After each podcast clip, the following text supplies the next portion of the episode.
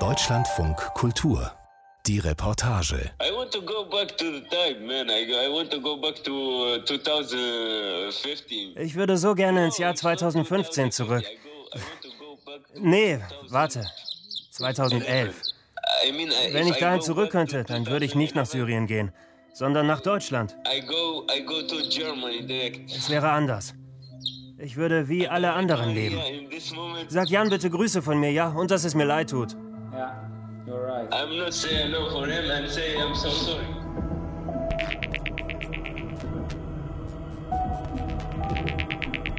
Mein Freund, der Terrorist.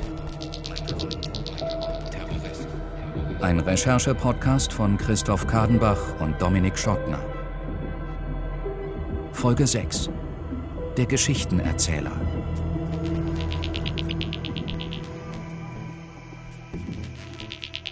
Karim entschuldigt sich und er hofft offenbar weiter, dass Jan ihm verzeiht. Hat diese Freundschaft am Ende vielleicht doch noch eine Chance? Darum geht es in dieser Folge, der letzten von Mein Freund, der Terrorist. Herzlich willkommen, ich bin Dominik Schottner. Und ich heiße Christoph Kahnbach. Ein scheinbar bestens integrierter Geflüchteter, der wegen Terrorverdachts eines Tages verhaftet und schließlich abgeschoben wird in sein Heimatland Tunesien, wo er dann direkt wieder ins Gefängnis muss. Für 14 Jahre wegen Mitgliedschaft in der Terrororganisation Islamischer Staat. Das ist die Geschichte von Karim. Nach drei Jahren aber kommt er frei. Und ihr, Christoph, telefoniert. Hello. Dass ich dazu die Möglichkeit bekomme, hat mich selbst total überrascht. Karim ist im März 2020 aus der Haft entlassen worden, weil mittlerweile sein Revisionsprozess stattgefunden hat. Darin wurde das Strafmaß von 14 auf drei Jahre reduziert, was in Tunesien wohl gar nicht so unüblich ist. Karims Bruder hatte mir das geschrieben und ich habe Karim nach seiner Freilassung dann über Facebook gefunden und kontaktiert und er hat einem Interview sofort zugestimmt. Und er bittet, wie wir eingangs gehört haben, Jan ja sogar um Entschuldigung. Was ich mich jetzt aber frage, ist, ob er jetzt zumindest so ehrlich sein wird, wie Jan das nach all den Lügen erwartet und ob er sich und seine Geschichte jetzt wirklich erklärt. Okay, I'm uh, at home now. Christoph, eigentlich wollten wir zusammen nach Tunis fliegen. Aber wegen Corona konnten wir dann nicht. Unsere Flüge wurden storniert, also habe ich mit Karim über eine abhörsichere App telefoniert. Wie oft habt ihr das? Etwa zwölf Stunden lang, über mehrere Wochen verteilt. In welcher Sprache? Ein syrischer Freund von mir hat übersetzt.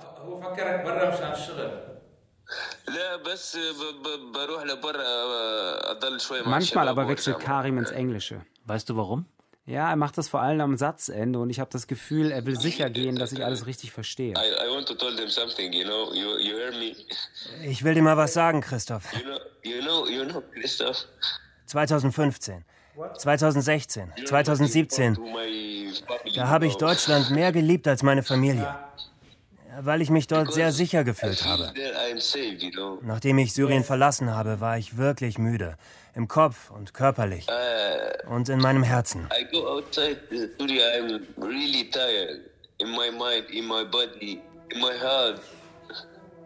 Karim gibt nun also zu, dass er in Syrien war. Gegenüber der deutschen Polizei hatte er das ja immer abgestritten. Das haben wir in Folge 4 gehört. Wenn Sie die noch nicht gehört haben, wäre jetzt ein guter Zeitpunkt, das nachzuholen. Da gehen wir nämlich tief in die Ermittlungsarbeit der deutschen Polizei rein. Die ging nämlich davon aus, dass Karim in Syrien war, weil er dort im Dschihad, also dem Heiligen Krieg, gekämpft hat. Und sie dachten, er würde in Deutschland einen Anschlag verüben. Christoph, was hat Karim dir über die Motivation erzählt? Wieso ist er nach Syrien gegangen? Also in Dibusville, wo er damals gewohnt hat, da hätten sich Islamisten nach der Revolution ziemlich breit gemacht. Die hätten auch ihn angesprochen und auch viele andere junge Männer und sie hätten vor allen Dingen nach Schwachstellen gesucht. Und was war Karims Schwachstelle? Er sagt das Geld.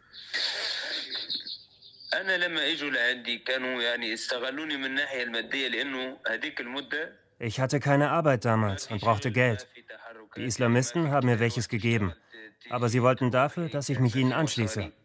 Fighting with the militia for money, man. Only for money, you know? Ich habe nur fürs Geld gekämpft. Nur fürs Geld, weißt du? All die Leute da in Syrien lügen. Verstehst du? Sie kämpfen nicht für ihren Glauben. Die wollen nicht ins Paradies. Sie kämpfen, weil sie kämpfen wollen. Und für ein paar Fotos, Videos. Die sind verrückt. I know people, crazy people, they love action and uh, fighting. I, I know. Karim sagt, er sei gläubiger Moslem, aber mit der radikalen Ideologie der Islamisten habe er nie etwas anfangen können. Er habe auch damals Alkohol getrunken und Freundinnen gehabt. Und ist es glaubwürdig, nimmst du ihm das ab? Das mit dem Alkohol und den Freundinnen sofort, das haben ja viele über ihn erzählt. Und auch, dass er heute kein Ideologe mehr ist. Aber damals, keine Ahnung. Dass er quasi erpresst wurde, nach Syrien zu gehen, mhm. hört sich für mich nach einer Erklärung an, die ihn in einem besseren Licht dastehen lässt. Denn er behauptet ja, keine Wahl gehabt zu haben. Yeah, I meet German people, yeah. There's a lot of German okay. I meet German, I meet French, Spain. Ich habe da auch Deutsche gesehen im Krieg, die gekämpft haben. Franzosen, Spanier, Portugiesen. Ich habe viele gesehen. Viele, viele, viele. Yeah. I meet a lot of people there. I meet a lot of people, lot, lot, lot of country. Karim war offenbar in einer internationalen Miliz. Das klingt für mich nach dem Islamischen Staat. Mir gegenüber hat Karim aber behauptet, dass es nicht der IS war, sondern eine andere islamistische Miliz. And um, one one question, like um, like the the Islamist group you were like fighting with in Syria? Like what was the name if it was not Daesh? كانوا أحرار الشام. أحرار الشام. Ara al-Sham war Ende 2013, als Karim nach Syrien ging, eine der größten islamistischen Milizen in dem immer unübersichtlicher werdenden Krieg, verbündet mit der Al-Qaida-nahen Nusra-Front, aber verfeindet mit dem sogenannten IS.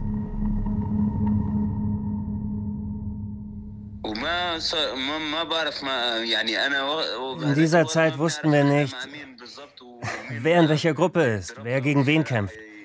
Es war Chaos. Du weißt nicht, wer dein Freund und dein Feind ist.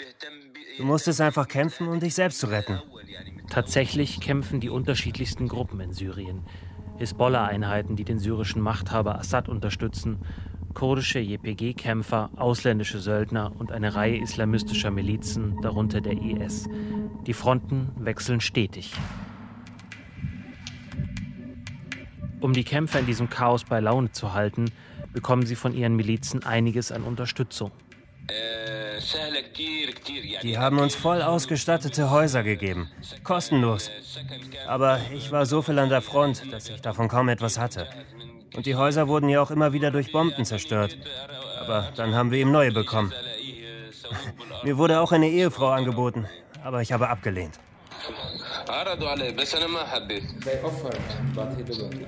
Okay.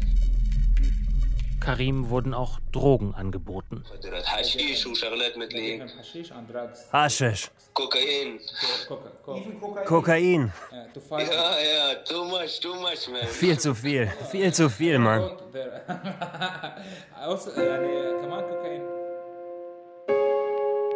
Trotzdem wird Karim des Kriegs schnell müde. Verletzte, Tote, sinnlose Gewalt, die zu nur noch mehr Gewalt führt. Einer seiner engsten Freunde, erzählt er, sei direkt neben ihm im Schützengraben erschossen worden. Das Blut sei ihm ins Gesicht gespritzt.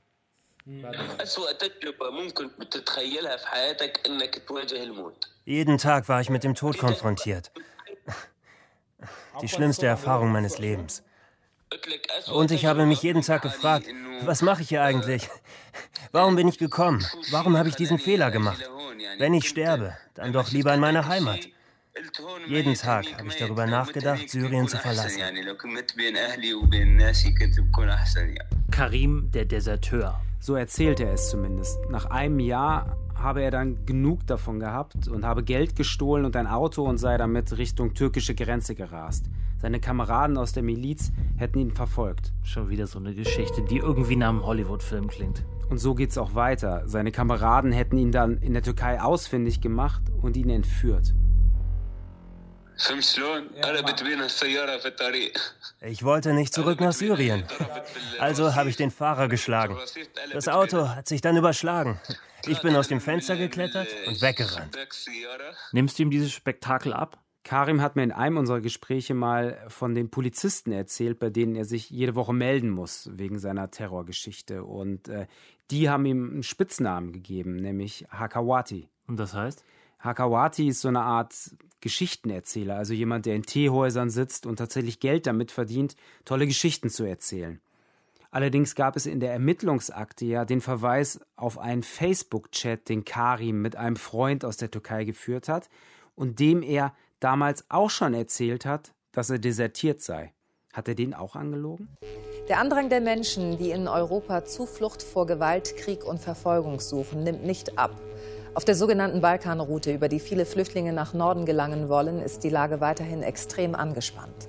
In Slowenien sollen jetzt zur Grenzsicherung Soldaten eingesetzt werden. Mazedonien, Serbien, Ungarn, dann Slowenien, Österreich und dann Deutschland. Ich erinnere mich genau an den Tag, als ich nach Deutschland gekommen bin. Das war der beste Moment in meinem Leben, verstehst du? Nach Deutschland gekommen zu sein. Ich kann den Moment nicht beschreiben, so schön war es, nach all dem, was ich gesehen habe.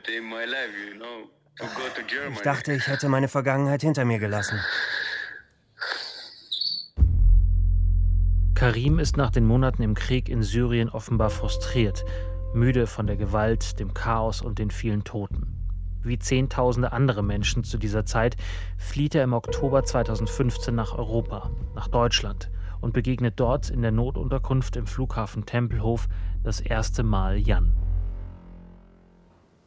Did you drink coffee?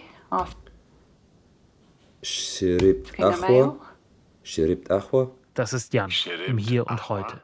Die meiste Zeit des Jahres lebt er mittlerweile in Portugal, im Surferstädtchen Peniche, 100 Kilometer nordwestlich von Lissabon. Er hat reichlich Abstand zwischen sich und Berlin und all die Erinnerungen an die gemeinsame Zeit mit Karim gebracht. Wenn er nicht auf dem Wasser ist, dann lernt er Arabisch. Das hat mich ehrlich gesagt ein bisschen überrascht jetzt. Ich hätte total verstanden, wenn Jan eine völlig andere Sprache lernen würde, aber so wirkt es, als würde er sich auf ein Gespräch mit Karim vorbereiten oder zumindest, dass er dafür gewappnet sein will. Nee, den Wunsch, Arabisch zu lernen, den hatte Jan ja schon ziemlich lange.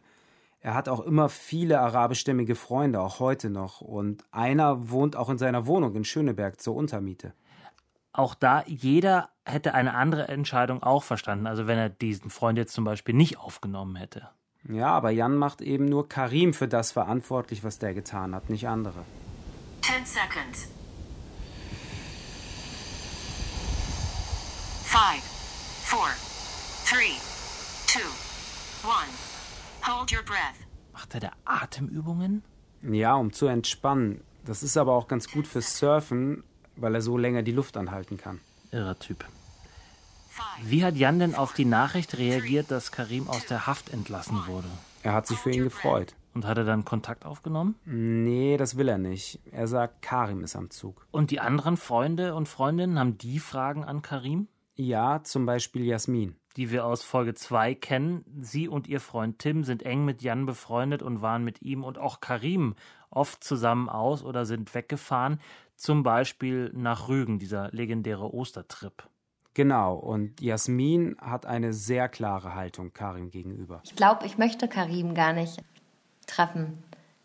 Ist mir gerade so bewusst geworden, weil der Karim, den ich kannte, der ist ja für mich gestorben. Also der ist ja diese Person, die ich, so wie ich ihn gesehen habe, die gibt es ja nicht mehr. Hart, aber auch ein Stück weit verständlich. Jasmin will die Sache, ja, wie soll man sagen, vielleicht nicht vergessen, aber auch weitergehen, die Sache irgendwie hinter sich lassen. Ja, was bei Jasmin aber momentan besonders schwer ist, weil ihre Freundschaft mit Karim belastet momentan immer noch ihr Leben, insbesondere ihre berufliche Karriere. Sie arbeitet für einen internationalen Konzern und muss für die Arbeit eigentlich regelmäßig in die USA fliegen, was mit einem deutschen Reisepass und dem sogenannten ESTA-Visum eigentlich kein Problem ist. Irgendwann hieß es, ähm, ja, es geht in die USA, du musst da zweimal im Jahr eigentlich hin. Ähm, das Jahr davor haben wir es nicht gemacht wegen Reiseeinsparung und dann ging es los. Dann habe ich gesagt, okay, bewerbe mich auf ein Visum. Esther. Esther war, wurde zuge, zuge, also approved. Und dann habe ich komischerweise, ich glaube, weil ich irgendwas nachgucken wollte, eine Woche später nochmal auf meiner Esther-Seite geguckt und dann stand da declined oder not authorized, authorized to travel, irgendwie sowas. Also Esther-Visum abgelehnt, Jasmin kann erstmal nicht in die USA einreisen. Wie geht's weiter jetzt?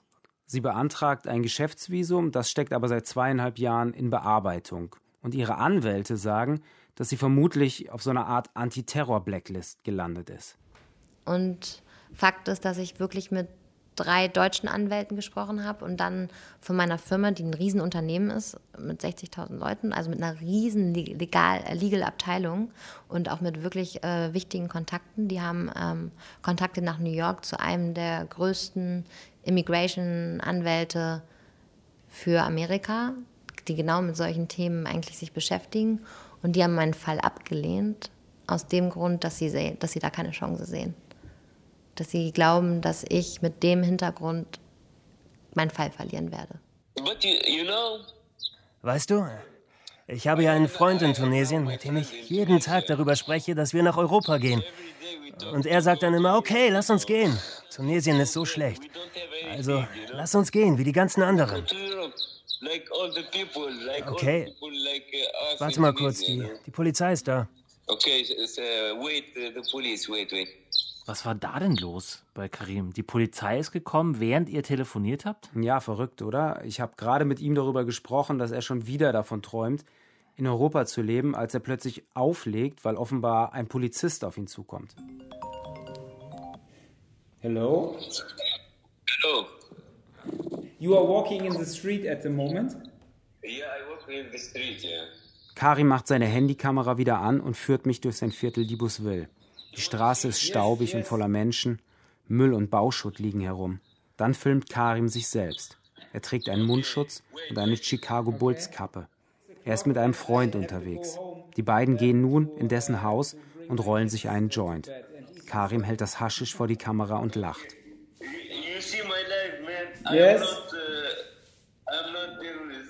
Du siehst mein Leben, Mann. So lebe ich. Ich liebe Witze. Ich liebe das Leben. Aber ich habe nicht viele Möglichkeiten.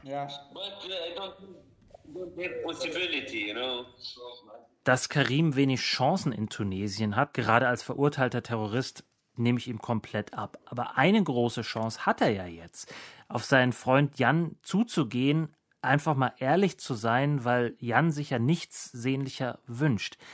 Christoph, wie erklärt Karim denn sein seltsames Verhalten damals in Deutschland, den Drogenkonsum, die Ausraster, die Telegram- und WhatsApp-Chats mit Leuten aus der Türkei, aus Syrien, aus denen die LKA-Ermittler ja am Ende die Planung eines Anschlags herausgelesen haben? Karim sagt, er habe sich in Deutschland permanent aus zwei Richtungen bedroht und auch deshalb so schlecht gefühlt.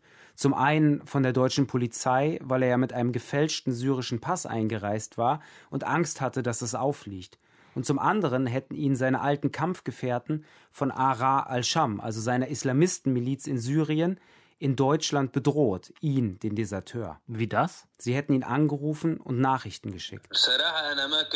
Sie haben mir gesagt, wir wissen, wo du bist. Wir werden dich dort töten. Ich weiß nicht, ob sie tatsächlich wussten, wo ich bin, aber ich war sehr nervös.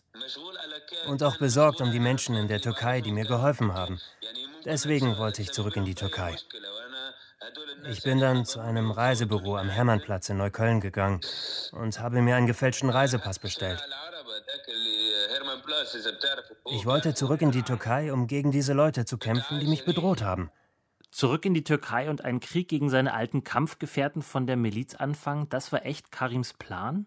Ja, das sagt er zumindest. Ähm, erinnerst du dich an die Telegram-Nachricht von ihm, die er am Tag seiner Verhaftung geschickt hat? Montag, inshallah? Genau, die LKA-Ermittler dachten damals ja, dass damit der Zeitpunkt für einen Anschlag gemeint sein könnte.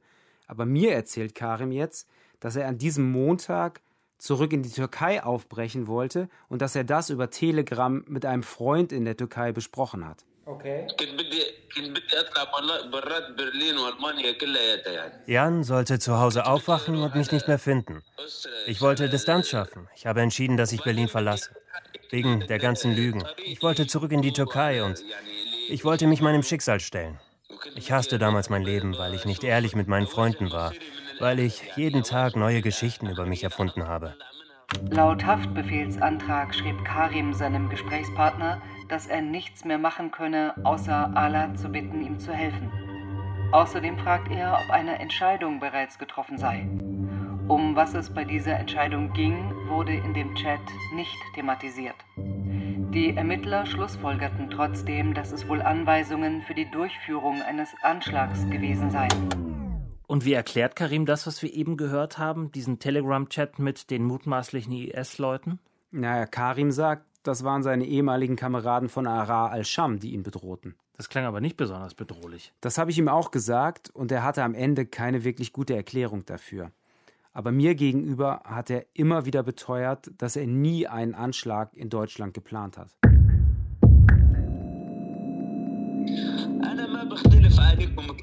Ich bin wie ihr. Ich will Sex haben und Alkohol trinken. Ich will meine Träume wahrmachen. Ich bin wie ein Deutscher.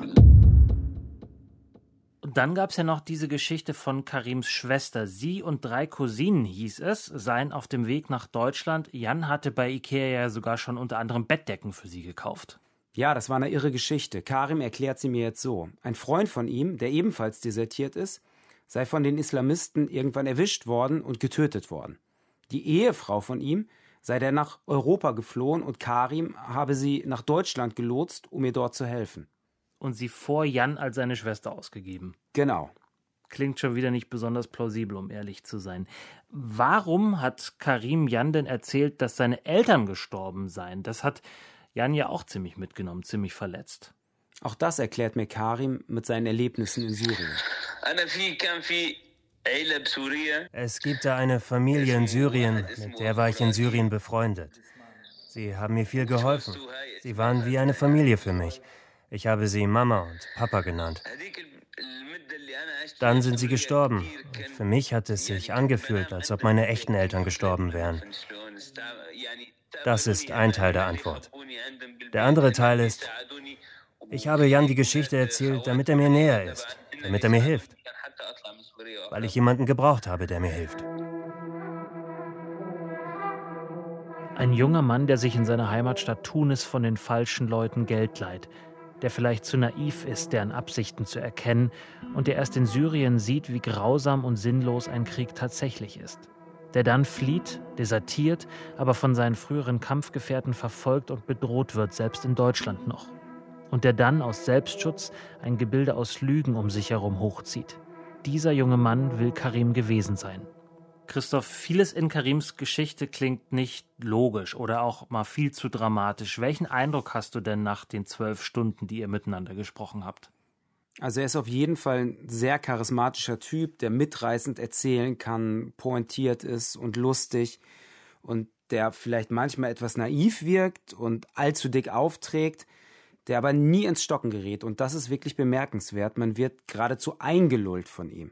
Aber am Ende habe ich das Gefühl, dass Karim immer nur das so gibt, was er nun wirklich nicht mehr abstreiten kann, weil es dann lächerlich wird. Das beste Beispiel dafür ist seine felsenfeste Behauptung, für Ara al-Sham gekämpft zu haben. Und nicht für den IS. Genau. Unter anderem hat er mir aber erzählt, am Kampf um Kobane beteiligt gewesen zu sein. In Syrien dringt die IS-Terrormiliz offenbar weiter auf die Stadt Kobane vor, trotz internationaler Luftangriffe und massiver Gegenwehr kurdischer Kämpfer. Über diese Schlacht wurde 2014 und 2015 ja immer wieder in der Tagesschau berichtet. Ich habe mit dem Terrorismusforscher Guido Steinberg darüber gesprochen und über die Orte, in denen Karim in Syrien sonst noch gelebt und gekämpft haben will. So, jetzt kommt aber der nächste Punkt. Und das ist jetzt der Reiseweg in Syrien.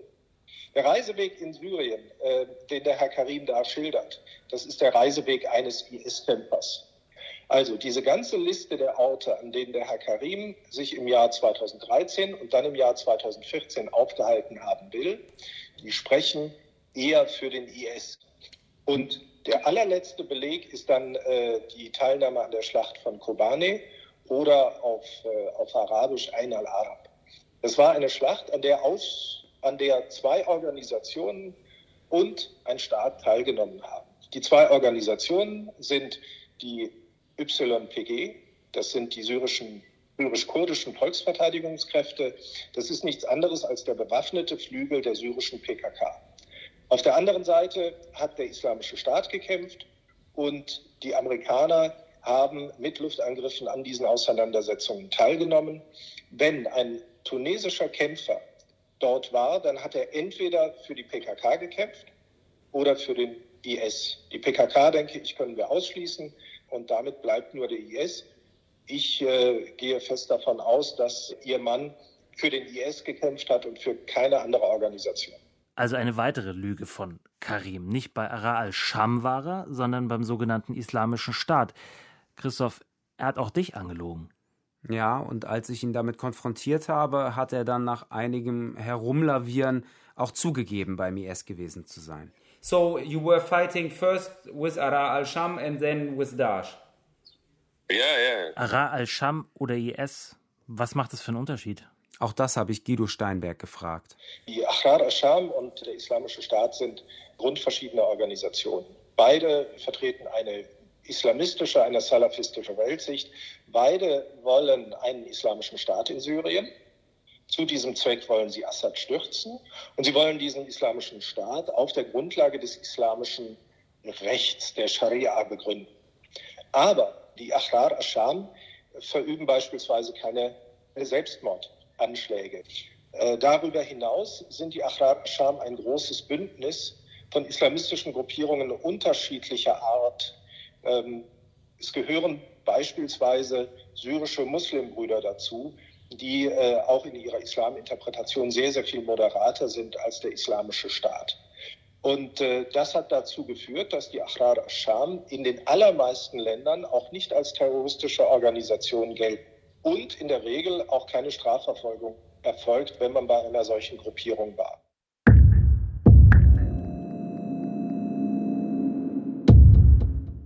Karim könnte ja so vieles sein. Ein Mitläufer, ein Mörder im Krieg in Syrien, ein Deserteur, ein Hochstapler, ein Geflüchteter in Deutschland, der vom IS verfolgt wird oder am Ende eben doch ein Terrorist. Christoph, nach der langen Recherche, was glaubst du, wer oder was ist Karim? Er war beim IS in Syrien, das ist klar. Und er hat dort sicherlich schlimme Dinge erlebt. Ob er da selbst zum Täter geworden ist, ob er jemanden getötet hat, das weiß ich nicht, da traue ich mir auch kein Urteil zu. Wo ich mir aber sicher bin, ist, dass er über seine Zeit in Deutschland nicht die ganze Wahrheit sagt. Warum? Weil er einen Anschlag geplant hatte? In manchen Momenten bin ich überzeugt davon, weil sein Verhalten in Deutschland gar nicht anders zu erklären ist, vor allem seinen ganzen Lügen. Und dann denke ich wieder, so ein Quatsch, so ein herzlicher Mensch ist dazu gar nicht in der Lage, weil seine Freunde ihn ja alle als diesen herzlichen Menschen beschrieben haben. Und ich bin mir auch super sicher, dass seine Gefühle Jan gegenüber echt waren, dass Jan wirklich sein bester Freund und so eine Art Bruder für ihn war. Und vielleicht war es am Ende deshalb ja so, wie einige Freunde von Jan mutmaßen, dass Karim das Leben in Deutschland von seinem Plan abgebracht hat. August 2020. Ein letztes Treffen mit Jan. Und zwar genau dort, wo vier Jahre vorher alles begann, auf dem Tempelhofer Feld. Wenige hundert Meter entfernt steht der Hangar, wo Jan und Karim sich kennengelernt haben. Jo, also heute sitzen wir hier am Donnerstag 11.15 Uhr und wollen ein bisschen über die vergangenen Jahre da in 2017 quatschen. Und ja, hast du es drauf, oder? Ja, ja, alles gut. Jan ist locker drauf, sonnengebräunt. Vor wenigen Tagen erst ist er aus Portugal zurückgekommen. Wir wollen über die These seiner Freunde sprechen, dass das Leben bei und mit Jan der Grund war, wieso Karim kein Attentat verübt hat. Also er war damals schon ein schöner Gedanke, den Freunde genannt haben, im Sinne von, er ist bei mir und ähm, wir haben so viele coole und gute Momente und, und haben Spaß und gehen in Diskos und äh, gehen Tandem fahren und machen so, also wirklich und lernen Leute kennen und, und lassen es uns gut gehen. Und ja, es war ja auch für mich äh, im Nachhinein, es, es sind ja nicht nur die Person Karim gewesen, die mir da irgendwie Spaß bereitet hat, sondern es war ja alles. Es war ja das ganze Leben zusammen. Es war auch das Hilfe geben und all das. Und, und wenn dann wenn dann die Erklärung dafür ist, okay, dann, dann, dann hat er eine Sache vor eigentlich und hat was geplant in Deutschland, dann, dann lässt er davon ab, weil, weil das wäre natürlich super schön. Ähm, aber damit, also die Lorbeeren möchte ich auch gar nicht dann haben oder irgendwie so. Also es ist, ähm, und ich kann es halt, wie gesagt, immer noch nicht beantworten. Das ist, aber ein schöner Gedanke ist es auf jeden Fall. Karim kommt als Terrorist nach Deutschland und lässt wegen Jan von seinen Plänen ab. Ein Happy End. Naja, ganz so happy ist das Ende ja trotzdem nicht, aber es ist auf jeden Fall eine Version, die den Gedanken zulässt, dass ein Mensch nicht unbedingt eindeutig ist, also gut oder böse, entweder oder. Hat sich Karim denn mittlerweile bei Jan gemeldet auf irgendeine Weise? Ja, aber nicht so, wie Jan sich das gewünscht hat. Ich habe nur von ihm auf Facebook eine Nachricht erhalten, aber dann auch den Kontakt gleich gesperrt. Was hat er geschrieben? Ach, nur kurz, zwei Zeilen, äh, dass er das, dass er die Leute hier und mich auch vermisst und dass es eine schöne Zeit war und dass er bestimmte Dinge einfach nicht sagen konnte zu der Zeit. Und das war's. Zweite äh, Nachricht, die kam, war dann, dass es halt in Tunesien gerade schwierige Bedingungen sind unter Corona und er Geld braucht. Also nach all dem, was wir gehört haben, was passiert ist, sind das wirklich wenig Worte. Absolut. Also Karim scheint einfach nicht zu verstehen, was sein Freund Jan braucht. Wie geht's dem mittlerweile? Wie hat er sich verändert? Du hast ihn ja jetzt doch eine ganze Weile begleitet, mehr als drei Jahre. Ja, mein Eindruck ist, dass er mittlerweile echt Abstand gewonnen hat. Er klingt heute ganz anders. Also er sagt das nicht nur, sondern seine Stimme hört sich anders an. Viel weniger emotional, viel klarer.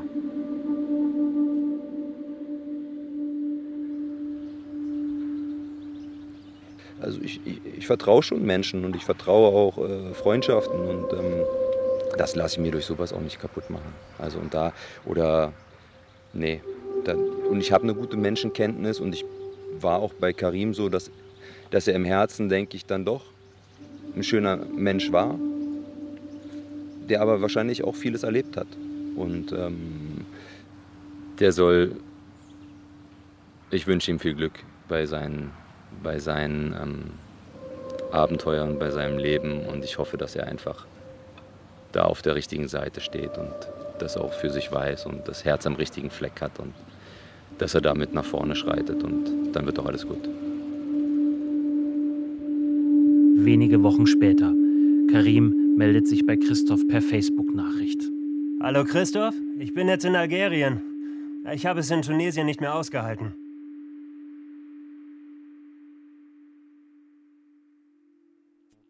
Mein Freund der Terrorist.